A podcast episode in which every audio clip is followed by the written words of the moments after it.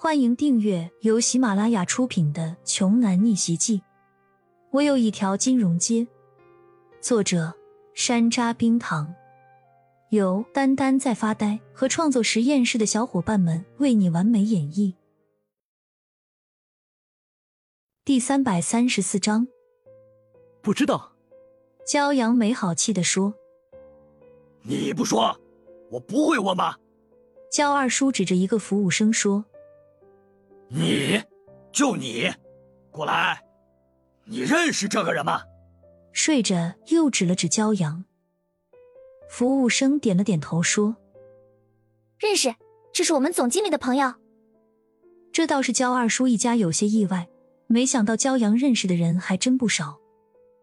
小杨啊，不是二叔多嘴，虽然你认识很多人，但你自己太废物了，这么多年了还住在小破医馆。要是这些资源放在我家凡凡身上。早就成青州首富了，一会把这里的总经理叫出来，让凡凡认识认识。骄阳翻了个白眼，真够不要脸的，这就开始为自己儿子拉拢资源了。就我弟那样的，我给他介绍，人家也得看得起啊。我给你说话呢，你听见没有？这些资源放在你身上都是浪费。你还认识什么人？都给家凡凡介绍介绍。焦二叔见焦阳不回答，用胳膊肘捅了捅。焦凡也开口了：“哥，我爸说的对，我各个方面不都比你强吗？我肯定能合理利用这些人脉资源的。”焦阳没有接茬，说：“还吃不吃饭了？这里随便选个位子，赶紧坐下点菜。一楼是散桌大厅，焦阳也不打算给他们安排包间。这里。”这里怎么能行？我们可都是有身份的人。服务员，给我们安排个包间。好的，您看哪个包间比较好？服务员看向骄阳，询问道。骄阳只觉得脑壳疼，无奈说：“三楼的吧，那就挺好。”服务员鞠了个躬，连忙下去安排了。这才对嘛！以后凡凡在青州发展。那以后可是青州有头有脸的人物，怎么能和这些贱民一样在大厅吃饭呢？焦二叔昂着头，大跨步往前走去。这句话说的声音不啊，可依旧被几个人吃饭的人给听到了。焦阳只能不断给人家赔不是。焦二叔现在已经开始发飘了，殊不知自己家现在一无所有，还不如这里吃饭的人呢。不过。等菜上齐之后，焦阳开始庆幸是在包间里吃饭。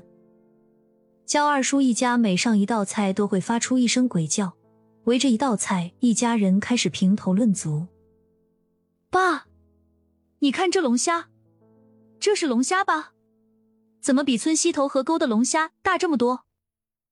焦凡扯下一只龙虾钳子，在手里比划着。焦二叔也是从来没见过这么大的龙虾。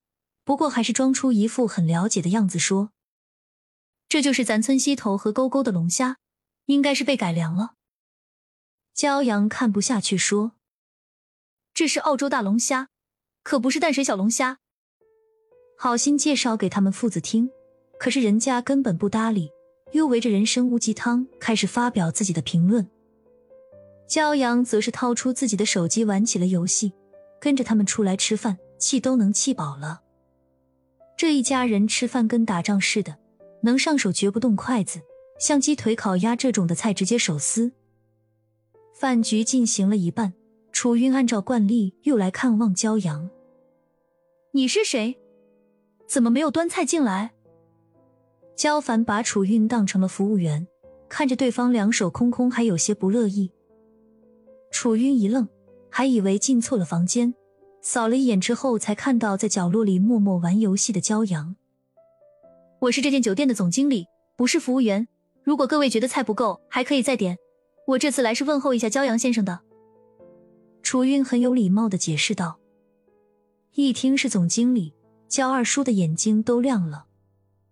你就是总经理啊？这个是我的儿子焦凡，前途无量，你们认识一下。焦二叔拉着焦凡走到了楚韵面前。本集播讲完毕。